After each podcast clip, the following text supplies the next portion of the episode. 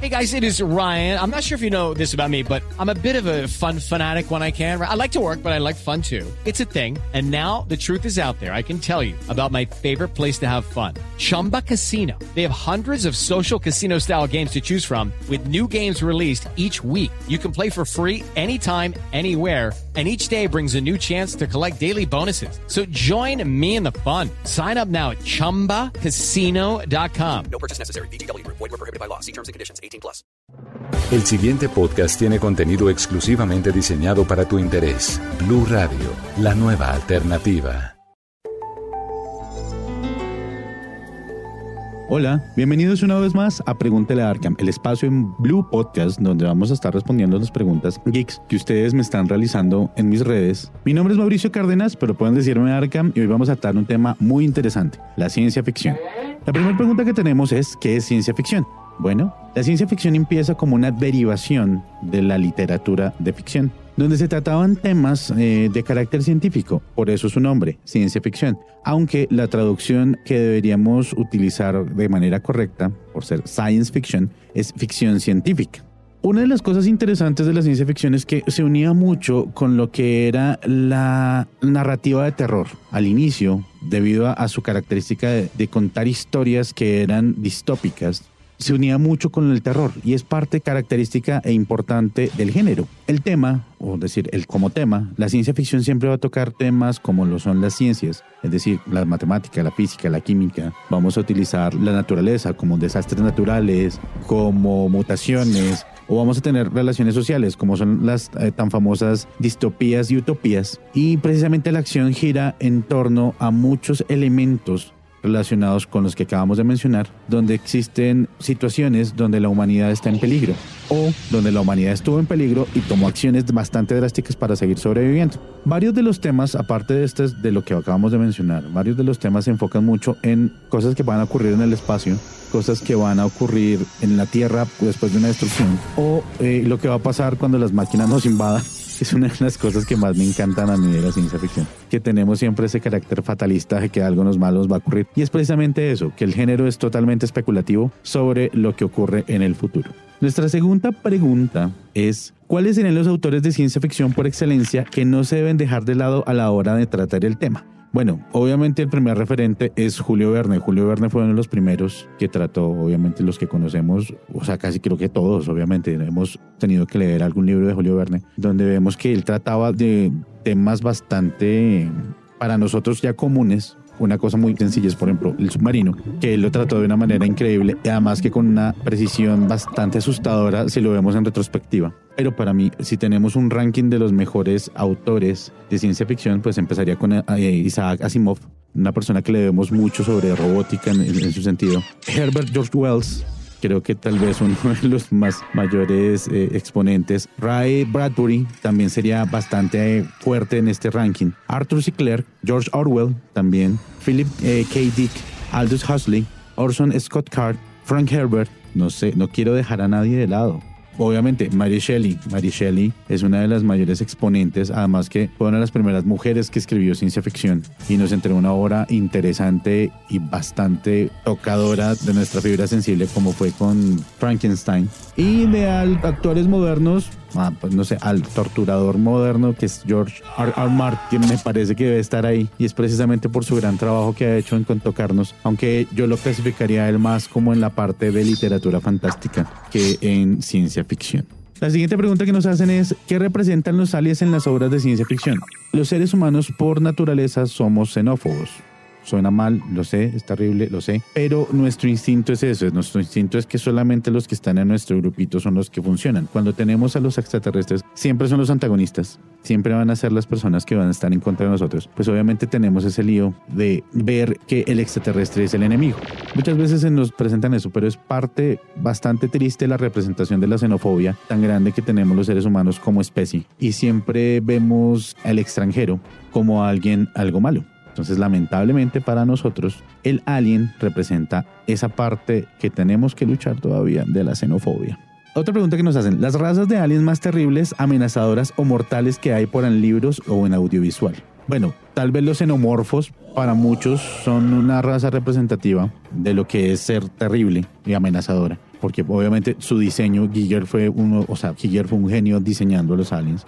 Para otros, para algo, para los que tenemos más una background más clásico, tenemos a los Mordocs, es una especie de mutación en la Tierra. O tenemos también, por ejemplo, los amantes de Doctor Who, ¿no? Los Daleks una raza dedicada solamente a exterminar a todos los que sean diferentes. Tenemos para la parte de los cómics, tenemos también a los apocalipsianos, me perdonarán si lo dije mal, pero un planeta, mitad de un planeta dedicado totalmente a la destrucción de la vida en el universo. Entonces, en cuanto a eso, tenemos muchos referentes, pero si me dan a elegir a mí uno y siendo totalmente cliché, me iría por los eh, xenomorfos, me parecen los más importantes. Esta pregunta es bastante curiosa. ¿Es o no cierto que la existencia de mutantes en las adaptaciones como las películas de X-Men hacen referencia a la diversidad sexual y a la discriminación que se ha vivido y aún se vive hacia la que no se conoce o entiende? Bueno, un poquito enredada la pregunta, pero eh, sí, el director Brian Singer en la segunda parte de la película, en la segunda película, hace un paralelo entre las personas que salían del closet. Para los que no, sean, no tengan muy común, muy en cuenta el término salir del closet, es que una persona es gay, eh, le cuenta a su núcleo familiar o a sus amigos que, pues, que tiene esa orientación. Soy gay, Bobby, soy gay. Ella le hace un paralelo donde está Iceman, Bobby, le cuenta a sus padres que él es un mutante y la escena es muy similar a la escena precisamente donde unas personas salen del closet. De hecho, el paralelo y el paralelo entre la escena y la, y la situación de la vida fue intencional por el director. Incluso hay una pregunta donde la mamá le hace y le dice es que tú no puedes dejar de ser mutante. Muchas personas que han salido del closet han tenido esa pregunta por parte de su familia. ¿Será que no puedes dejar de ser gay? Eh, entonces, eh, sí, es un paralelo. Inicialmente no se trató el tema así, es decir, en el cómic la idea era mostrar un grupo de outsiders, es decir, un grupo de personas que no encajaban en la sociedad, pero pues, dado las épocas modernas y, las, y la realidad en la que vivimos, sí se ha manifestado mucho por ese lado. Quiero presentarle la ciencia ficción a un ser querido. ¿Qué obras me recomiendas mostrarles? Ok, esto es una pregunta bastante compleja. ¿Por qué? Uno, hay que ver si a la persona le gusta la ciencia ficción. Lo importante, lo primero que hay que ver es si realmente los temas de ciencia ficción le gustan. Dos, hay que ver qué tema de la ciencia ficción le puede gustar. Porque si es una persona que le gustan los aliens, o si es una persona que le gustan más bien los robots, o si es una persona que le gustan más bien las distopías, dependiendo de cada una de esas características, hay que ver qué se le puede recomendar. En lo personal, yo prefiero los autores clásicos y le iría con un libro de Julio Verne, que son temas que es ficción, pero ya es más real. Ya en la época en la que vivimos eso toca situaciones más reales. Un libro como Frankenstein, que es un libro que, aunque trata un tema bastante crudo como es la reanimación de los muertos, también muestra ese problema moral y ético que nos representa precisamente tener ese poder, el de crear vida. Miría con esos dos. De a partir de ahí miraría si cuál le gustaría, pero también hay que ver mucho la preferencia de la persona, porque hay muchas obras. Incluso hay obras modernas, por ejemplo, para los jóvenes. Han salido libros como Divergente, Convergente, y me faltan los otros divergentes. Tenemos también como por ejemplo The Giver, que es una distopía bastante curiosa y fuerte, que es literatura más bien moderna. Si es una persona que le gustan las distopías, totalmente recomendado 1984. 1984 para mí es una de las mejores obras, no, no por lo que representa, sino por lo que estamos viviendo realmente. De hecho, sí, nosotros vamos felices hacia 1984, pero bueno, esa es mi opinión personal. Pero sí, en ese sentido, sí, lo primero que haría es averiguar muy bien qué es lo que le gusta a la persona y segundo, si le gusta a la persona la ciencia ficción.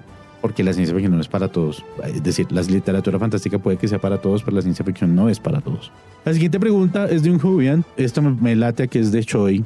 ¿Cómo considera que usted, que Jodie Whittaker, sea la nueva encarnación de The Doctor? Para ponernos en contexto, Doctor Who es la serie de ciencia ficción más vieja que tenemos en el momento. Lleva más de 50 años al aire de manera interrumpida, pero lleva más de 50 años en el aire. Y la premisa es la siguiente, son, es una raza de seres que pueden viajar en el tiempo y en el espacio, gracias a un invento bastante curioso que se llama la TARDIS. Y ellos se llaman a sí mismos los Time Lords, los Lords del Tiempo. Una de las características más curiosas de esta raza es que se pueden regenerar.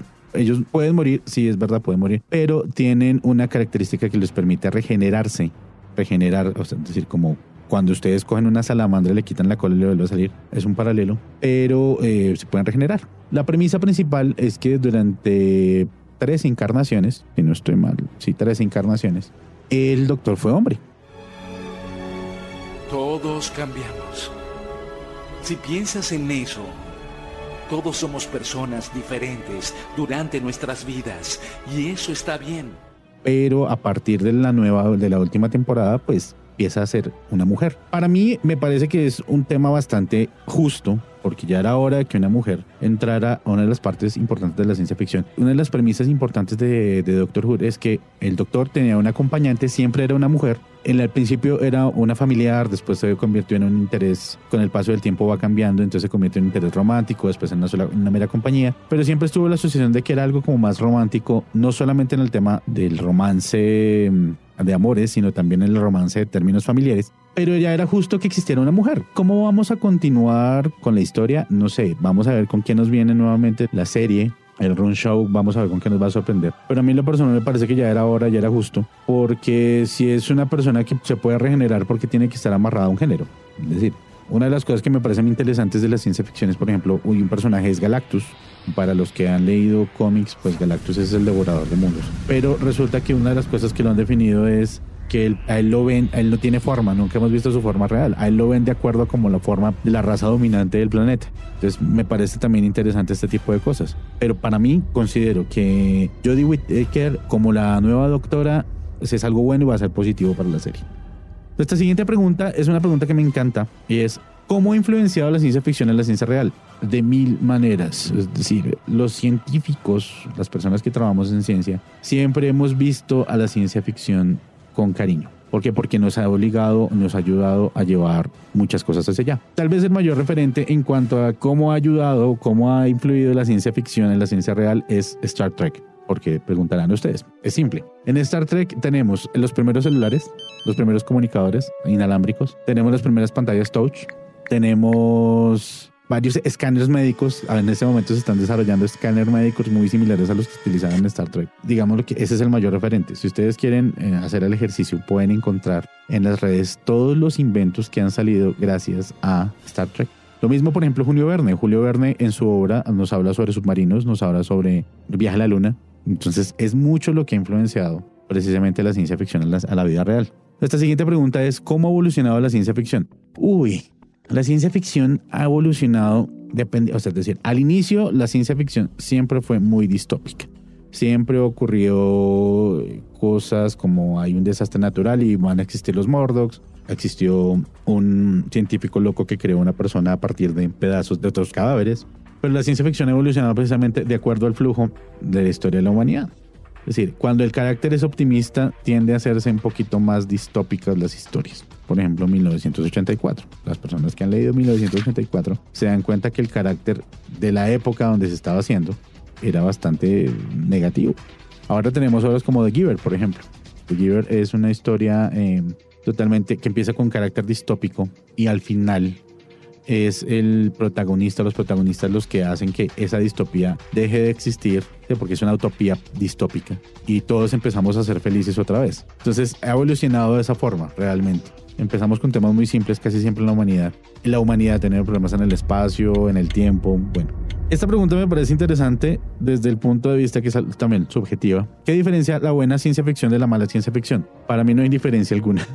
No me vayan a matar, por favor. Es decir, toda la ciencia ficción para mí es buena, incluso la que se llame mala ciencia ficción, porque nos obliga a nosotros a mirar hacia adelante. Siempre. Una película que me parece terrible es Tomorrowland, pero me parece que su mensaje es interesante.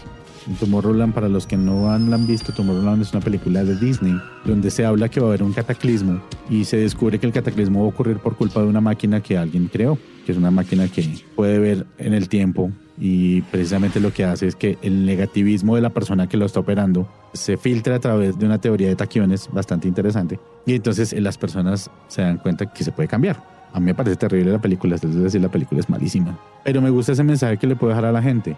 Es posible que cambiemos el futuro si nos unimos y hacemos algo mejor. Esta pregunta me parece muy graciosa. ¿Cómo sé que no estoy en una simulación? Existe una teoría física en este momento, una de las tantas teorías físicas donde se habla que realmente vivimos en un holograma. Y pues no sabemos realmente. Uno de los principios, por ejemplo, de Matrix, que es una de las obras de ciencia ficción moderna, es precisamente que vivíamos en una simulación y os decían qué es lo que hace real las cosas. Es decir, para nosotros los seres humanos lo que nos hace real es lo que sentimos, pero ya estamos llegando a lograr trabajos donde podemos influir a través de eh, dispositivos electrónicos en nuestras percepciones. Entonces realmente, ¿cómo saber si estamos dormidos o despiertos? No sabemos. Cada quien elige si es su mundo real o no. Esta pregunta yo estoy seguro que la hizo Citán, un saludo a Citán, grandísimo, y es, ¿cómo construyeron tan rápido la segunda estrella de la muerte? Eh, la segunda estrella de la muerte ya estaba en construcción al mismo tiempo que la primera estrella, ya estaba en planes, porque la idea no era solo tener una estrella de la muerte, era tener varias estrellas de la muerte. Pero si no estoy mal, eso lo veremos en si se les ocurre hacer como la segunda parte, un Rogue One 2, por ejemplo esas películas intermedias que están entre Star Wars de pronto, porque todo lo que teníamos como canon dentro de las historias ahora no es parte del canon de Star Wars porque al haber cambiado de dueño, toda la parte de la literatura que se escribió alrededor de Star Wars, pues pasó a ser como fanfiction, por decirlo de alguna forma, y entró a centrar un título que se llamaba Legends. Entonces ya todo lo que nosotros durante mucho tiempo, muchas personas, vimos con agrado por Star Wars, pues ya no existe. Pero bueno, no me quiero poner triste en este momento. Estoy seguro que esta siguiente pregunta sí es de Citán. Y es, ¿cómo se usaban las tres conchas marinas de Demolition Man? Sandra Bullock en una entrevista, si no estoy mal, en 2014, explicó cómo funcionaban las conchas y lo decía de la forma, aunque muy jocosa, no sé si es real, lo decía de la siguiente forma. Es como usar un bidet, después usar el jabón y después usar un ventilador los ventiladores de manos. Entonces, no lo sé. Pero lo que sí estoy seguro es que la creación de las tres conchas y la no implicación de cómo se usaban por parte de los, del director y los guionistas de la película, precisamente eso, era un chiste para mostrar que Stallone eh, venía del pasado. Esta es una pregunta bastante chistosa. Porque cuando conocen a alguien que dice poder ver el futuro, de una le atacan y ya que no se defienden dicen, no viste venir eso. Bueno, es obvio. es decir, somos incrédulos en cuanto a situaciones así. Si uno ve Matrix, por ejemplo, ve la mayor exponente, porque es de una persona que ve el futuro, que es el oráculo, donde se adelanta ciertas acciones de Neo y le dice, ya sabía que iba a pasar. ¿Un caramelo? Tú ya sabes si voy a aceptarlo. Menudo oráculo si no lo supiera. Pero si tú ya lo sabes, ¿cómo voy a escoger yo?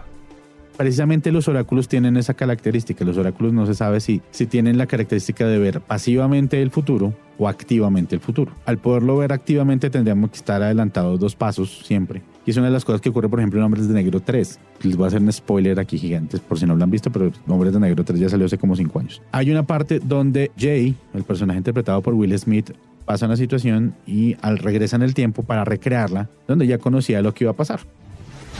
Soy agente de los hombres de negro. Vengo del futuro. Somos colegas. Ok, hombre del futuro. ¿A dónde? Pero no creo que todas las personas que puedan ver la literatura, en la literatura o en la ficción, estén activamente viendo el futuro todo el tiempo. Sería muy harto. Creo que hay un personaje en Crepúsculo que lo hace. Alice. Dios mío. Bella. Lo siento, es que no puedo creer que estés aquí. ¿Quieres explicarme cómo es que estás viva? ¿Qué? Tuve una visión tuya.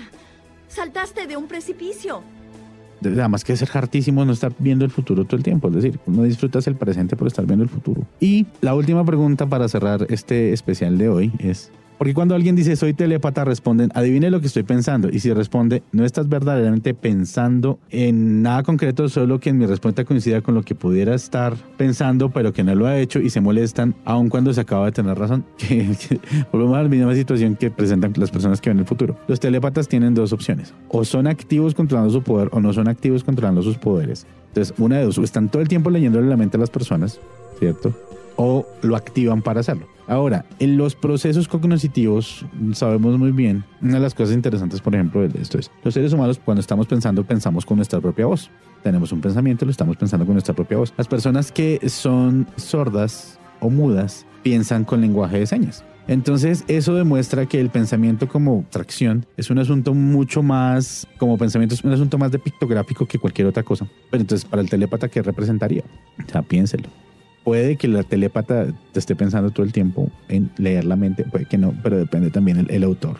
Volvemos al mismo asunto. Por ejemplo, en X-Men, pues obviamente uno de los telépatas más grandes es Charles Xavier. Pero él decía, para mí era una locura estar leyendo la mente de las personas todo el tiempo. Entonces él aprendió a pagar su poder y utilizarlo solamente en, como digamos, en un nivel de bajo uso y un nivel de alto uso, donde el nivel de bajo uso era como que estoy escuchando todo el tiempo el ruido, pero no le estoy poniendo atención. Y ya cuando lo hacía de una manera más activa, lo que hacía era entrar la cabeza de la persona. Pues sí es una cosa compleja de entender. Muchas gracias por habernos acompañado en este especial de Pregúntele a Arkham sobre ciencia ficción. Muchas gracias por sus preguntas. Si tienen muchas más preguntas y quieren seguir la conversación, pueden escribirme en mis redes, arroba Arkham KOU. También pueden seguirnos en Blue Radio por arroba Blue Radio Co. Y nos escuchamos en una próxima ocasión. Para más contenido sobre este tema y otros de tu interés, visítanos en www.bluradio.com. Blu Radio, la nueva alternativa.